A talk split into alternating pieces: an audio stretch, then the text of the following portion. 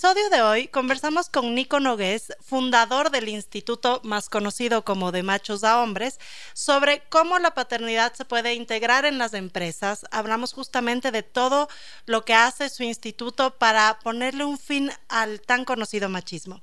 Así que hoy les invitamos a escuchar este programa muy interesante para empresas y para hombres en el que también tocamos temas de corresponsabilidad.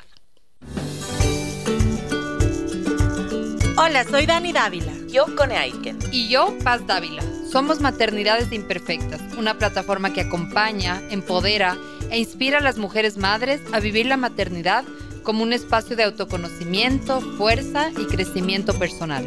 Guiamos a las madres desde la maternidad que vivimos hasta la que queremos vivir. Nos interesa reescribir las historias de las mujeres madres reflexionando y visibilizando maternidades reales, honestas y diversas alejadas de los juicios y los dogmas que pesan sobre nosotras. Queremos guiar a las mujeres a encontrar su propia voz en la maternidad, a ponerla a su favor y a convertirla en una experiencia de poder y de equilibrio. Nos ilusiona acompañarte a florecer en la maternidad. Bienvenidos.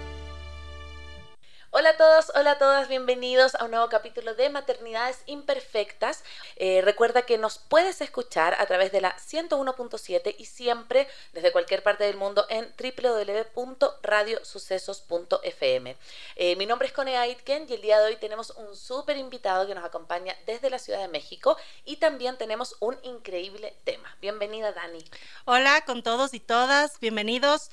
Eh, nos gusta también con la Cone contar el por qué estamos aquí, por hemos elegido este entrevistado. A Nico lo conocimos en un foro que se hizo acá en la ciudad de Quito, en el que se hablaba mucho de equidad de género y él vino con un tema muy, muy, muy cool, que era justamente sobre masculinidades antihegemónicas. Así que nos pareció que hacía muchísimo match con nuestras tendencias, con, nuestra, con nuestros temas de maternidades, porque creemos firmemente en que eh, estas masculinidades anticuadas no logran hacer match con la paternidad presente. Así que hoy estamos aquí con Nico, nos hace muchísima ilusión hablar contigo. Nico, por favor, preséntate. Gracias por la invitación a ambas. Eh, bueno, mi nombre es Nico Nogués, soy el fundador y director de eh, el Instituto para el Desarrollo de Masculinidades Antihegemónicas, un, nombre muy largo. Creo que en redes sociales nos pueden encontrar por de machos a hombres. Eh, nos conocen así y tenemos toda una labor de trabajo con varones, tanto en empresas como en la sociedad civil, precisamente como para poder generar otro tipo de posibilidades de eso que llamamos masculinidad. Parece que solo hay una manera de actuar si eres hombre y causa muchos problemas esa única, aparente única forma de, vivir la masculinidad. Esa es nuestra labor y como les digo, pues trabajamos desde Ciudad de México para varios lados en Latinoamérica con líderes varones justo para transformar y dar pie a otro tipo de posibilidades de esos liderazgos y de esas identidades masculinas. Wow, qué interesante. Ah. Sabes que ahora me vino solo un tema antes de que hagamos la siguiente pregunta y es que esta mañana yo estaba en un curso justamente de, de cuidadores, ¿no? De cómo las empresas pueden apoyar a los cuidadores y me pareció algo súper importante que quiero traer a colación y es que eh, el trabajo no remunerado de cuidadores y cuidadoras, mm. de hijos, de gente mayor, de enfermos y tal, representa el 15%, 15,9% si no me equivoco, del PIB. Eh, y, no lo estamos tomando en cuenta en las empresas, no estamos tomando en cuenta que el rol de un padre responsable con su labor, porque no es un favor que está haciendo, eh, también aporta a la economía mundial. Entonces, como quería un poco tomar en cuenta eso, porque creo que tu, que tu instituto también eh, promueve que haya justamente paternidades responsables, con Creo que es mm. muy importante también dentro de la maternidad que hayan papás responsables. Sí, yo creo que también por eso es que cuando escuchamos tu charla en ese, en ese congreso con la Dani, nos miramos, dijimos, lo tenemos que tener en maternidades, porque si bien se llama maternidades imperfectas, es un espacio para las crianzas. Nosotros no teníamos tampoco en algún momento un nombre, mucho como existe en inglés, que es como parenthood, que hable como de inclusión a paternidad, y también sentíamos que eh, era un espacio donde necesitamos poner estos temas. Y junio es el mes también donde se celebra en Latinoamérica, al menos el Día del Padre, y queríamos partir por ahí. ¿De dónde nace Nico, tu eh, llamado, ¿no? Como dijiste, ¿por qué me quiero dedicar a esto? ¿Desde tu experiencia? ¿Desde dónde? ¿Cómo, cómo empezó a surgir este, este instituto que, hoy lideras? Pues básicamente es como todas las digamos, los propósitos, al menos desde mi punto de vista, conectan con una inquietud, con una observación a nivel personal, ¿no? En la cual consideras que, que tienes eh, mucho que aprender y al mismo tiempo mucho que aportar, ¿no? Desde ahí yo llevo varios años, más de 20 años, en todo el tema del activismo y la comunicación, también la creatividad. Fui director creativo, director general creativo de varias agencias alrededor del mundo y desde allí un poco el poder que tiene la creatividad para transformar hábitos o para sostener estereotipos de género, me parecía que estaba demasiado enfocado en sostener estereotipos de toda clase. Entonces, hay un giro en mi carrera en un momento puntual, hace ya nueve años, donde decido empezar a usar toda esa fuerza creativa propia de mis equipos para empezar también a cambiar esos estereotipos en la sociedad. Y desde allí dije, pues, ¿por dónde empiezo? Pues básicamente por lo que uno ha vivido y conoce de primera mano, que es su propia experiencia, en este caso mi propia experiencia como varón. Y desde allí, pues, nace toda esta idea de generar en, torno a las masculinidades otro tipo de eh, liderazgos que tienen que producirse a través de conversaciones distintas, porque fíjense que la agenda que tenemos los varones es bien limitada. De lo que se supone que podemos hablar es de mujeres, de fútbol, o del deporte de turno, o del hobby de turno, o del el partido político de turno, y ya está, no hay mucho más. Entonces, nace, hay una idea muy poderosa que es la de crear espacios de conversación donde empecemos a hablar de otro tipo de temas, es decir, proponer agendas temáticas distintas, donde tengamos conversaciones distintas que nos lleven a actitudes distintas, que nos lleven a hábitos distintos, que lleven a estadísticas distintas. Y todo eso bajo este concepto y esa estructura de instituto empresarial, donde nosotros somos los que creamos los espacios dentro de las empresas que están también ávidas y faltas de espacios de este tipo, porque no necesariamente tienen los conocimientos, la estructura o el tiempo ¿Se está hablando de estos temas en todas las empresas? Sí, pero muchas veces se está hablando en el chisme, en el prejuicio, eh, en el grupo de WhatsApp, o sea, se está hablando en espacios no diseñados para tener estas conversaciones. Y es necesario crear espacios donde podamos tener estas conversaciones. Eso es lo que hacemos desde el instituto, poder generar espacios de confianza donde esas conversaciones tengan lugar de una manera bien dirigida, podamos hablar de estas cosas, podamos romper prejuicios y podamos empezar a transformar hábitos. Qué interesante. Qué interesante sobre todo porque, claro, el, machismo en general es algo que está como muy arraigado a nuestra sociedad, em, sobre todo latinoamericana. Sé que es en todo el mundo, pero, pero acá nosotros como lo vivimos muy a diario. Em, y, justamente de esto, ¿no? Yo también me pongo a veces a pensar que muchas actitudes que pueden tener los hombres, voy a poner el ejemplo de, mi esposo, que no, no, vivimos nosotros en una relación muy, muy machista, que digamos en realidad en en casa existe mucho la corresponsabilidad, pero pero hay ciertas cosas, ciertas frases que a veces se les puede salir y tú dices, no está hablando desde eh, que, es, que es mala persona o, que, ah. o que es tonto, que no, para nada, o sea, más bien es un tema de, está tan metido en nuestra cabeza que lo dices por desconocimiento, porque no supiste cómo decirlo bien, no, no sabes cómo lo que quieres decir, ¿no? Entonces me parece muy importante también como generar estos espacios en los hogares, pero cuando también se genera en las empresas, es, es un poco más auténtico, yo creo, porque mm. es, es justo estos lugares donde te cuesta a decir no soy machista. Cuando estás con mm. tus compañeros, con tu socio, cuando no hablan, por ejemplo, yo me he dado cuenta que ves que los hombres no hablan de la paternidad. Tienen hijos, entre ellos, tú y yo, Cone, nos sentamos, oye, me pasó esto con mi hija o con mi hijo, ¿cómo manejas esto tú? Los hombres no se piden consejos de paternidad. Es como el poner el yo soy buen padre porque yo proveo a mi hogar, pasa todavía mucho, ¿no? Sí. Sí, creo, creo que es algo que también se, se debe hablar. ¿Cómo tú crees, Nico, o qué, qué tipo de, o qué tips podemos poco a poco ir haciendo que cambien esta mentalidad o cómo tú les, les vas llevando a los hombres en estos grupos de conversación para que vayan cambiando este mindset de a poco? Es una gran pregunta. nosotros contamos con todo un proceso y una metodología de trabajo donde lo primero es habilitar espacios donde se sienta seguro hablar de estos temas.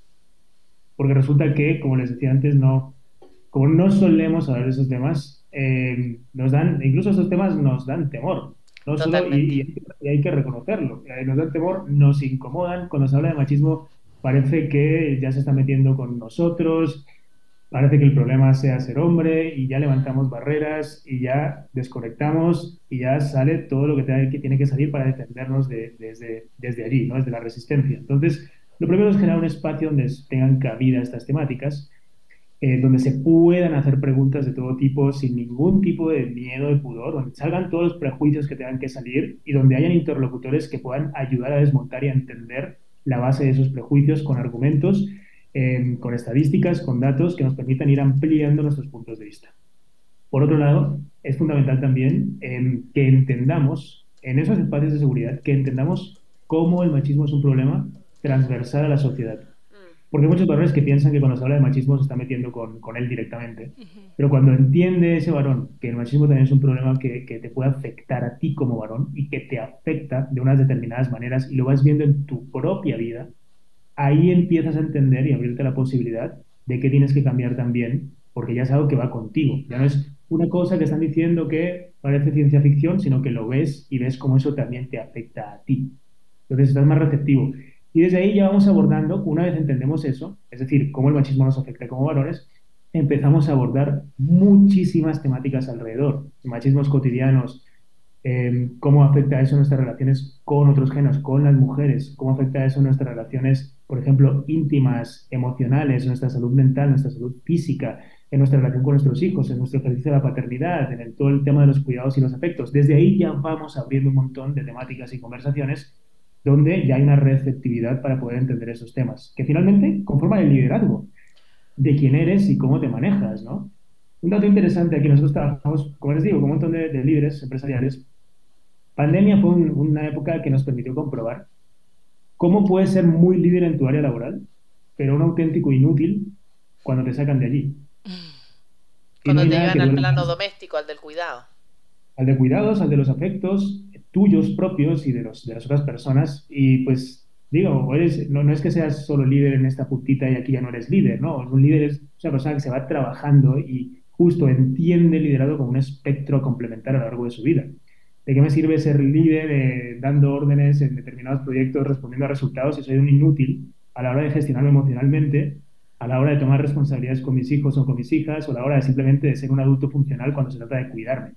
Eso no es ser líder. Mm, Eso es generar una expectativa de éxito que no se sostiene hoy en día y que básicamente es, tiene muchas falencias. Entonces, desde ahí, como les digo, son conversaciones muy incómodas que nos toca tener y nos toca también empezar a ver cómo eso nos puede afectar en nuestra vida. Y, me encanta lo que traes porque justamente te iba a hacer una pregunta con respecto a eso. En tu página, en que yo le invito a que la puedan como eh, mirar porque es muy completa. No solamente son los cursos, que ahí nos puedes contar un poco más de qué se trata lo que ustedes hacen, pero hay una parte que tú hablas un poco de eh, unos hacks, ¿sí? Unos hacks que tú puedes como eh, trabajar ahí también en las charlas y dices como, y que el que más me encantó fue esto de cuestionarse los privilegios. Que como hombres puedan cuestionarse esos privilegios sobre los cuales... Están solo por ser hombres. Y quiero traer también algo que vimos en la charla que, te, que tuvimos contigo acá en en donde tú ponías puras características, ¿sí? Asociadas a liderazgo. Y ponías, no sé, eh, carismático, em, buen, buen organizador, buen trabajo en equipo. Y después lo cambiabas por la palabra hombre o masculinidad. Y decías, bueno, si nosotros miramos esas características, difícilmente las vamos a asociar a mujer inmediatamente te hablo de líder y pienso en un hombre. Entonces, quiero que hagamos un poco como esa, esas dos como preguntas, un poco desde el liderazgo, porque siempre lo asociamos a lo masculino y pareciera que es como el buen liderazgo. Y por otra parte, ¿cuáles sientes tú que son los mayores como privilegios con los cuales los hombres nacen, digamos, y que son la mayor barrera para, para, para esta, este tema como de la inequidad que existe hoy entre hombres y mujeres? Claro. Pues esta, esta pregunta, doble pregunta te la responderé de la siguiente manera, ¿no? Digamos, imagínense un juego, ¿no? Un juego donde las reglas las pone solo la mitad de las personas que juegan. Y se inventa el juego y se diseña el juego y se implementa el juego desde el punto de vista de la mitad de las personas que juegan y las otras tienen que jugar como puedan. Ese juego, ahora dejemos la metáfora y ese juego básicamente se lo llevamos a eh, la sociedad y cómo se ha construido eso que llamamos sociedad. Y nos damos cuenta de que eso, ese juego social que se ha construido en torno a la ciencia, a la política, a la religión, a la economía, a la educación, que son los pilares sobre los que se sustenta cualquier sociedad, esos pilares han sido diseñados y han sido narrados y han sido protagonizados por nosotros, históricamente hablando, desde hace miles de años, pues es normal, es bien fácil darse cuenta de que eso, por supuesto, nos favorece en primer lugar a nosotros porque hemos sido los que hemos impulsado esos pilares y los hemos desarrollado y las estructuras bajo los cuales se mide hoy en día una sociedad. Mm. No, no es tan difícil cuando uno entiende eso y hay muchos lugares que, que hay resistencia a entender incluso eso. Entonces, hoy en día ya está cambiando todo eso. No es que no hayan habido mujeres que no hayan participado del juego, solo que las hemos eliminado de la historia. Recién ahora empiezan a salir voces de mujeres que se reconocen, que formaron parte de las estructuras, de estos pilares que les he comentado antes. Recién ahora se reconocen esas voces, se muestran, se visibilizan y estamos allí en esa transición. Como toda transición es bien incómoda y nos toca reacomodar varios elementos del juego porque pues básicamente se están cayendo unos cuantos elementos de ese juego.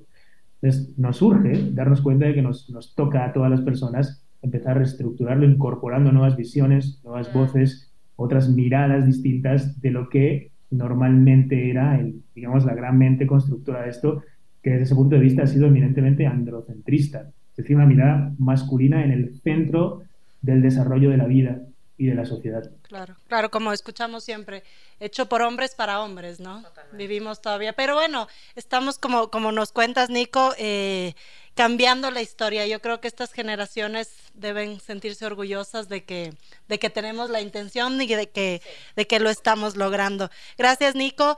Quiero que, que, hablemos un poquito acerca justamente de la parentalidad. En tu experiencia, Nico, cuando tú vas, por ejemplo, a empresas y das charlas o capacitaciones, ¿cómo es el tema de...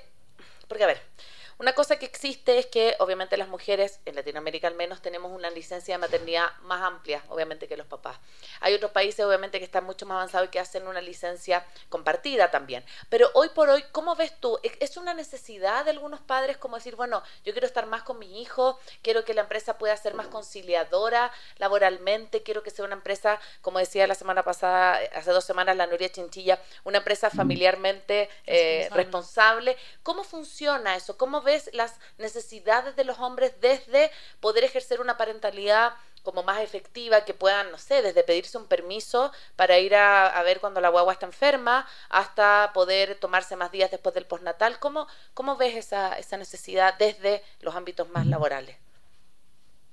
Vamos que es una oportunidad, es una oportunidad que tenemos que darnos cuenta también eh, de poder conectarnos nosotros mismos a través del ejercicio de, en este caso, de la paternidad, a eso que se llama cuidados y afectos, ¿no? Es decir, a, poder desarrollar también una parte de ese liderazgo que es necesario también desarrollar, ¿no? Eh, como les, comentaba antes, muchos varones, digamos, eh, líderes, normalmente no conectan necesariamente el tema de, la paternidad a cómo eso puede ejercer un mejor liderazgo y cómo eso les puede ayudar.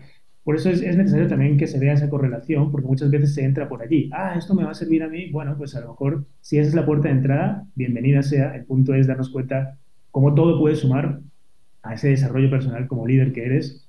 Y la paternidad es un claro ejemplo de eso. O sea, te permite eh, ejercer y poner en manifiesto, suplir carencias que tal vez tú como adulto tuviste por parte de tu paternidad, de tu padre. ¿No? Te permite un poco resolver asignaturas pendientes en la vida que bien o tuviste en tu infancia o bien que quieres tú poder demostrar.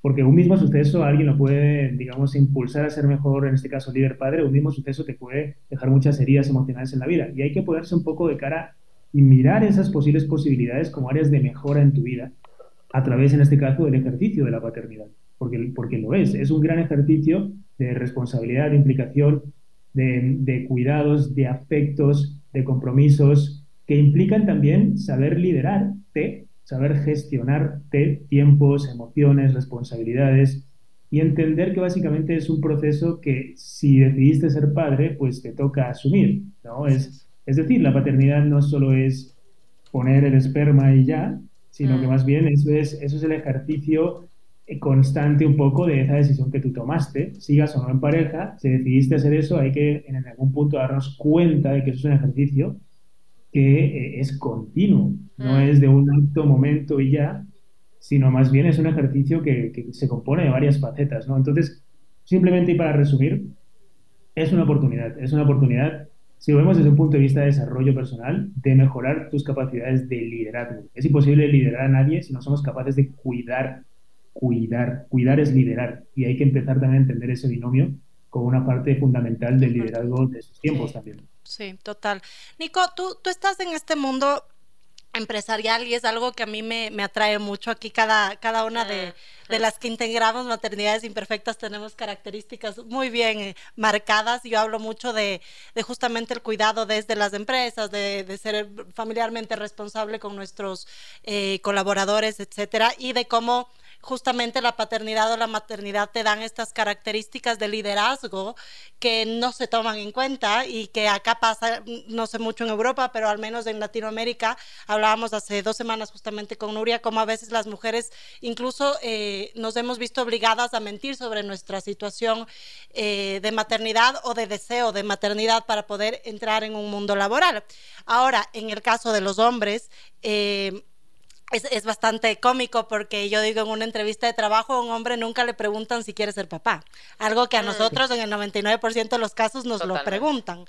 Eh, y eso también hace justo como que como que ellos omitan mucha parte de su vida privada, de su función como padre eh, en su día a día. Ahora, ¿cómo las empresas tú que estás en este mundo empresarial, sientes que están o no preparadas para asumir a padres, asumir que sus empleados, que sus directivos, que sus líderes son además de directivos y líderes, padres que tienen que llegar a una casa, padres que tienen que cambiar pañales, padres que ahora en esta, en esta charla que te comentaba hablaba de permisos, me pareció maravilloso, ojalá lleguemos de eso algún día en Latinoamérica, para que los padres acompañen a las madres gestantes a los controles médicos.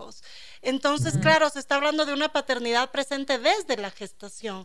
Pero yo no sé, eh, desde tu visión, si tú crees que las empresas estén preparadas para abrir las puertas a hombres que siempre han sido padres, pero que ahora quieren que sepan que sean padres. Claro. Es una gran pregunta. ¿eh? eh como todo en esta vida, ¿no? Hay, hay diferentes tipologías de empresa. ¿no? En lo que yo puedo observar, eh, por ejemplo, en el caso de las multinacionales, por lineamientos internacionales, cada vez más, al menos en sus marcos de políticas, están recogidas mejoras en varias de las empresas con las que trabajamos que por mucho superan eh, los permisos de paternidad del Estado. O sea, empresas que ya solo por políticas de lineamientos internacionales, digamos que ya em, dan pues hasta seis veces más días, que es, mm, igualmente es muy poco, de, tiempo de lo que puede dar un Estado. ¿no? En Latinoamérica todavía los, los permisos de paternidad están bastante deficientes, pero muchas compañías eh, dan muchos más días de lo que el Estado, digamos, da por ley. Ahí lo que se demuestra es un síntoma de cambio, pero efectivamente las empresas cambiarán en la medida en que sus empleados se los exijan. ¿no? Es decir, en la medida en la que más varones se aprovechen de esas paternidades, en la medida en la que más varones asuman que eso es una oportunidad también de, bueno, de poder reconectar, de poder generar como aprovechar esos momentos que pasan y que te los puedes perder o no y que es importante también estar ahí y te des cuenta de eso en el momento en que el valor asuma eso como algo que también es eh, positivo para su desarrollo y exija y no esté mal visto aprovechar esa licencia de la paternidad, las empresas no les va a quedar más remedio que seguir instaurando más medidas, porque, insisto, las empresas son, de momento y todavía, muchas veces se deben a sus puestos directivos, personas de planta, las personas que las forman, y en cuanto eso se exige, eh, pues eso se, se, da, porque sin esas personas no hay esa empresa, al menos de momento y todavía. Entonces, Creo que es una ecuación que se retroalimenta y que, como les digo, si bien por lineamientos internacionales hay compañías que ya, ya han estructurado una amplitud de días de paternidad, falta también que nos demos cuenta como líderes que tenemos todo el derecho de ejercer, tomar esos días y cuanto más se tomen esos días, más se vuelva eso un hábito también, pues más normal estará y más amplitud habrá probablemente en esas decisiones de paternidad también. Claro, claro, hablamos también como de un un activismo que debe partir también desde, desde los mismos colaboradores, líderes y tal, ¿no? Como un poquito forzar, está mal dicho forzar, pero un poquito como hacer las voces de, oye, quiero ser un papá presente, cambiemos, comencemos a cambiar políticas, pero surge de ellos mismos, ¿no? Y yo creo que también, Dani, tiene que ver, y Nico, como con estos que tú hablabas, que lo quiero retomar, estos micromachismos, que a veces yo lo he visto en cosas súper cotidianas, ¿no? Que de, pronto cuando, bueno, mi esposo es un papá súper presente y cuando yo a veces tengo, porque yo hago trabajo mm, eh, freelance, digamos, me tengo que ir, no sé, a trabajar fuera, a veces me he ido una semana, se queda con nuestras dos hijas, es como a nivel de la sociedad mirado como si fuera un superhero, así como, wow, qué increíble que te estés haciendo cargo de tus hijas.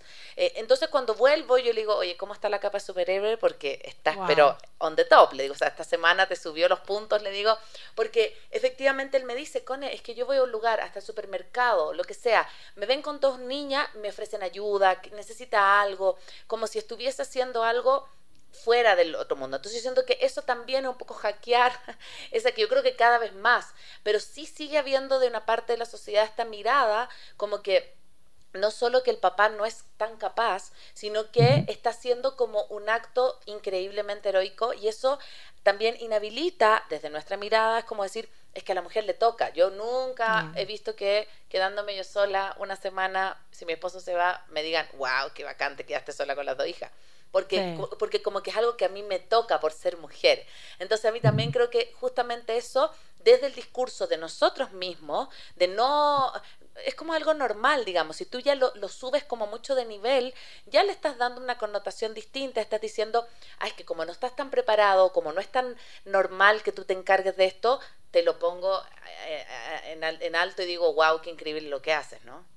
Y eso, y eso, perdón, sin contar, no sé si te han dicho con algún día, qué suerte tienes de que tu ah, marido sea un suerte buen que tu marido sea un buen qué suerte que te ayude. Qué suerte que te ayude. Claro, yo creo que lo, en general sí, ¿no? En general justo lo que comenta, ¿no? Es un síntoma de, de, lo acostumbrados que estamos a que, por ejemplo, se, se asuman cargas de cuidados, efectos por parte de, las mujeres y lo poco acostumbrados que estamos a que se asuman esas responsabilidades por parte de nosotros como varones, ¿no? Y, sí, o sea, nos corresponde empezar a, a girar a ese viraje, ¿no? De, empezar a normativizar eh, esas, esos actos, ¿no? De, cuidados, de afectos, mm. por parte, en este caso, de la población masculina, decir, oye, pues nos toca, no es una cosa excepcional, pues tendría que ser así, o tendríamos que habituarnos de la misma forma que cada vez es más habitual que hayan eh, lideresas o mujeres que, pues, por ejemplo, aporten lo mismo o más en una economía si es que hablamos del tema de, proveer, por ejemplo. ¿no? no tendría que ser algo excepcional, tendría que ser algo como que pueden suceder y están sucediendo mm. varios cambios en las dinámicas en cómo nos relacionamos. También es verdad que, está bueno que igual que reconocemos, por ejemplo, lo que tú comentabas, este comentario de, uy, qué, qué suerte tienes por tener un marido así, pues que empezáramos a reconocerlo todo. Uy, qué suerte tengo de tener una compañera así. O sea, sí, el problema creo que no, que no es reconocer una parte, sino que no solemos reconocer eh, muchas cosas, nos cuesta mucho reconocer las bondades de la otra persona, ¿no? Entonces creo que ahí también hay incluso una desigualdad que tendríamos todas las personas que acostumbrados un poco a reconocer más cuando alguien, quien sea, está intentando dar su mejor y tendríamos que empezar a normalizar un poquito también el reconocimiento de, pues nada, de que cada persona está intentando dar su mejor, ¿no? Entonces creo que también hay una oportunidad de mejorar en cuanto a cómo nos estamos relacionando. Sí, sí, sí. Nico, ¿tú, cómo crees que se puede identificar a una masculinidad tóxica? Si es que lo puedes como un poco contarnos en el ámbito de pronto de paternidad, ¿cómo, cómo tú crees que podemos nosotros identificar justamente estas masculinidades tóxicas a las que hay que huirles? Claro, buena, buena pregunta. Eh, que ahí, ahí es importante también aquí para para un poco los, los, conceptos también creo que es una buena oportunidad. ¿no? Cuando hablamos de masculinidad tóxica, justo es un tipo específico de, de masculinidad. Digamos, no es que toda la masculinidad sea tóxica, bueno, muchos padres que van a escuchar esto van a decir, ya, otra vez nos están diciendo tóxicos. Que no se asusten. Es decir, a ver, hay un tipo de masculinidad específica donde cuando empezamos a ver, por ejemplo, que medimos nuestras conquistas, nuestra masculinidad en función de con cuántas mujeres nos acostamos, y esa es una manera de saber si somos más hombres o no. Cuando medimos nuestra masculinidad en función de qué tanto uso mi fuerza, o me muestro fuerte o resuelvo las cosas a la fuerza, porque eso es lo que hace un hombre de verdad.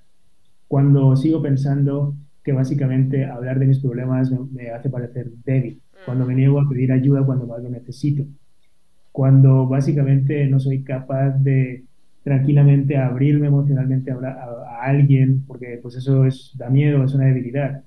Cuando pienso que yo no soy machista, pero básicamente los homosexuales no son tan hombres como yo, porque yo soy heterosexual y eso es lo que hace un hombre de verdad.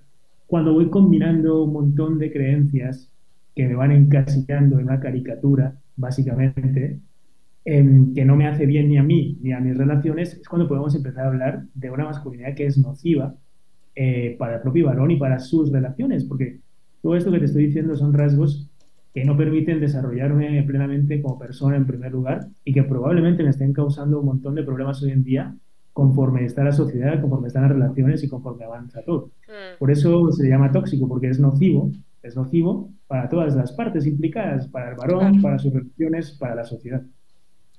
Estamos aquí con Nico Nogués justamente hablando de masculinidades tóxicas, de cómo no hace esto un match con la coparentalidad, este ha sido un mes bastante, eh, digamos, como de mucho tema de paternidad, de corresponsabilidad. Creemos que eh, una maternidad también que, que pueda florecer requiere de la conexión también con el papá, ¿no? De, que, haya una corresponsabilidad en las tareas del hogar, en el cuidado del niño y de la niña. Y ahora con Nico justamente veníamos hablando de, cómo las empresas están viendo esto, de cómo lo, lo están tomando, de cómo podemos identificar eh, como hombres, cómo pueden identificar también lo que es una masculinidad tóxica, estos pequeños ejemplos.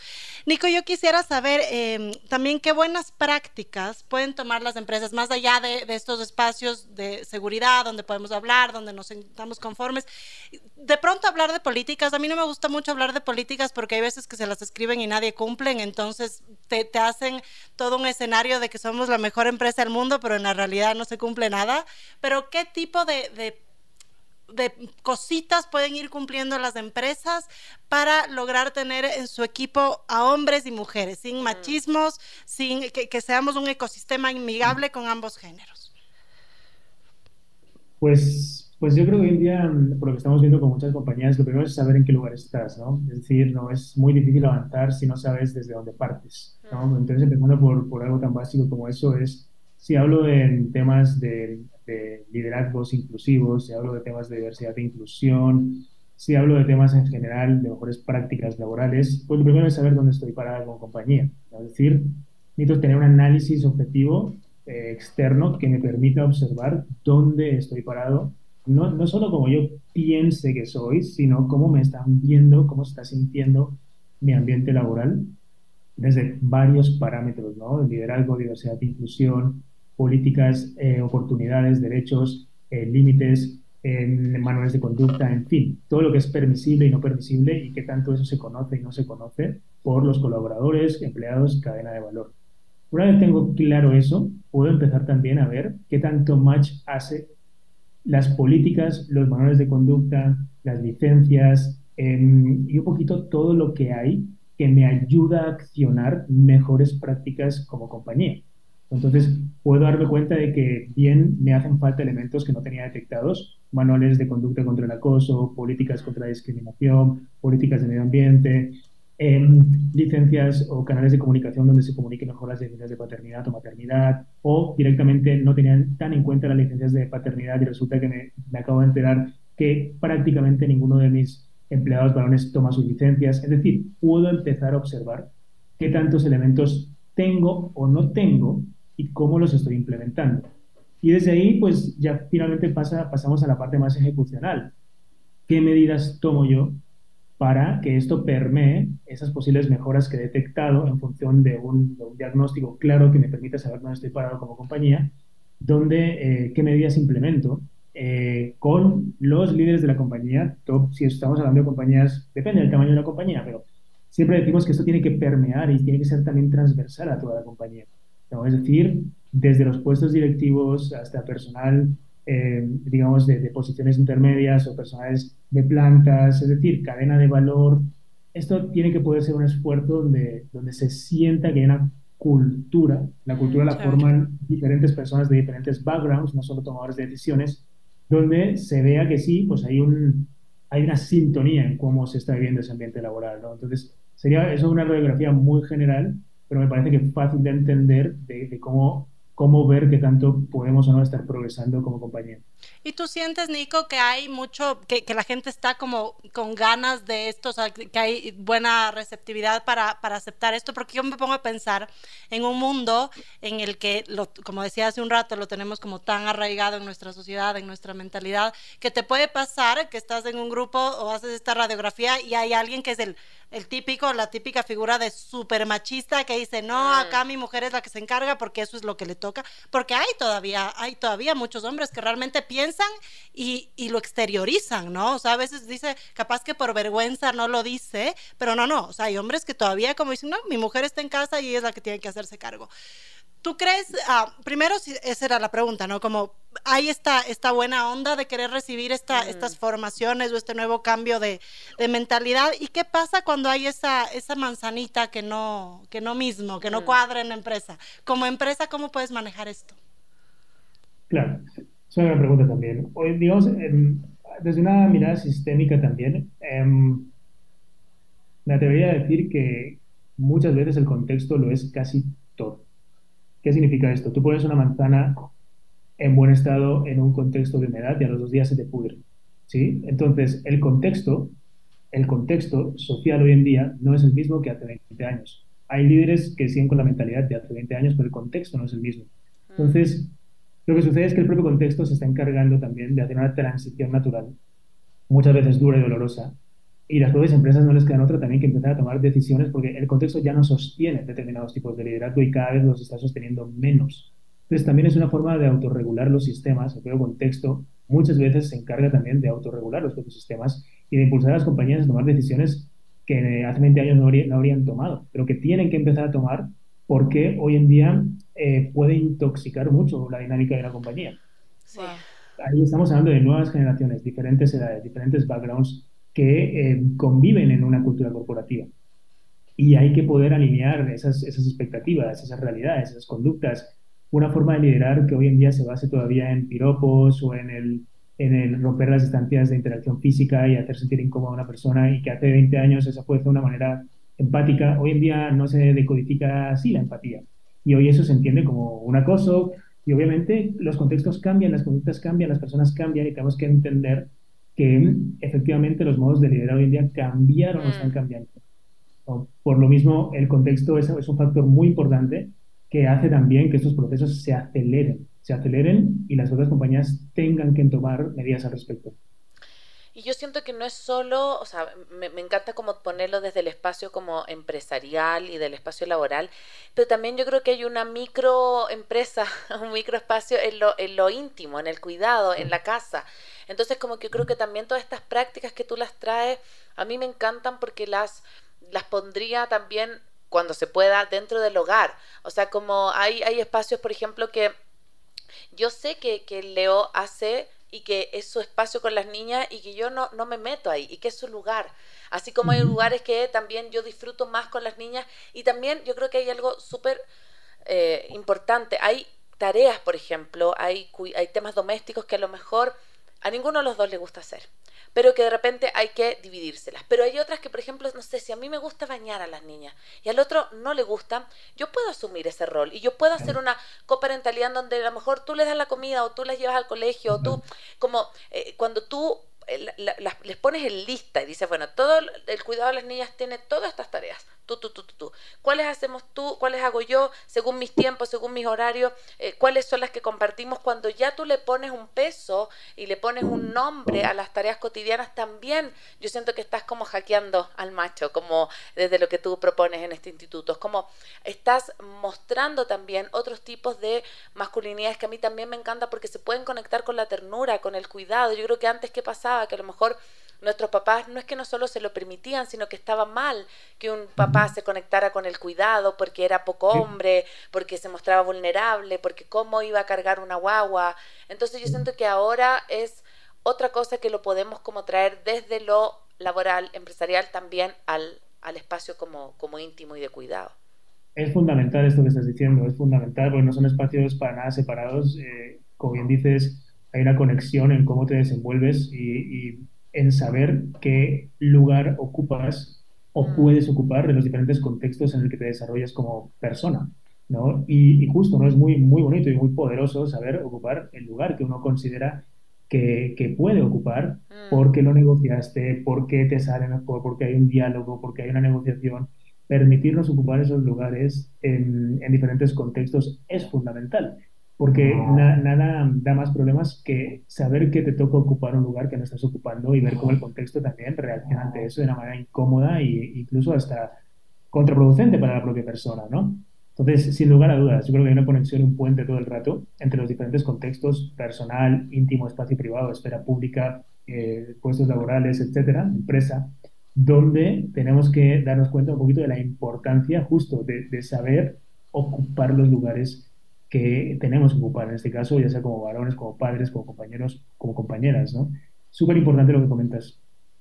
Sí, sí, sí, yo también creo, yo siempre he dicho, eh, que pues nada, y, sabes que este mes justo hablábamos mucho de que somos seres integrales, ¿no? No, no eres uno en el trabajo y otro en casa.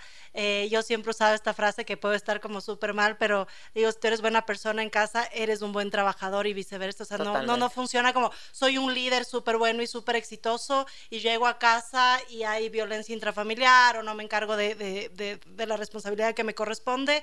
Eh, creo que en realidad no eres tan buen líder en el trabajo, algo, algo está pasando ahí. Entonces creo que también invitarnos a, vernos como seres humanos integrales es también el, punto base para empezar a cambiar esta mentalidad de, machismo, que todavía creo que hay un mm. camino súper largo, pero se está haciendo y, más bien también agradecerte, Nico, porque creo que justamente estos...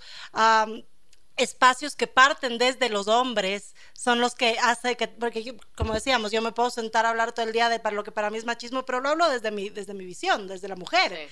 Pero cuando un hombre te hace ver y dices como, oye, no eres menos hombre por cuidar a tu hija o a tu hijo, no eres menos hombre por pedir, ajá, esta, yo, yo recién escuché un caso en el que una persona no quiso tomar su licencia de paternidad teniendo los días, entonces un poquito como cambiarnos de esta mentalidad creo que, creo que es importante. Nico, cuéntame, acá en Ecuador has trabajado con empresas, eh, cómo, cómo funciona un poco el instituto en ese sentido de te buscan como consultorías. A mí me gustaría mucho que las empresas también escuchen esto y sepan que hay opciones, que hay una persona que les puede guiar a cambiar la cultura.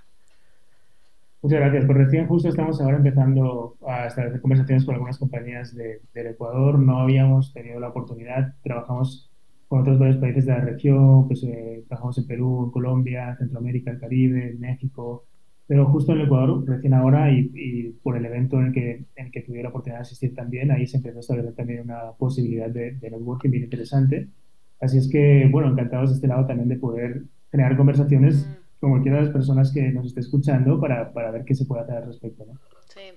Sí, me encanta poder traer ese tema y creo que va a ser un, un súper aporte para la comunidad, para quienes nos están escuchando. ¿Con qué te quedas, Dani, del capítulo? Con, siempre cerramos con ideas fuerza, ¿no? Como de con qué, así de del corazón, ¿con qué te quedas del capítulo? ¿Con qué te quedas, Dani? Yo me quedo súper contenta de saber que los hombres están tomando la iniciativa.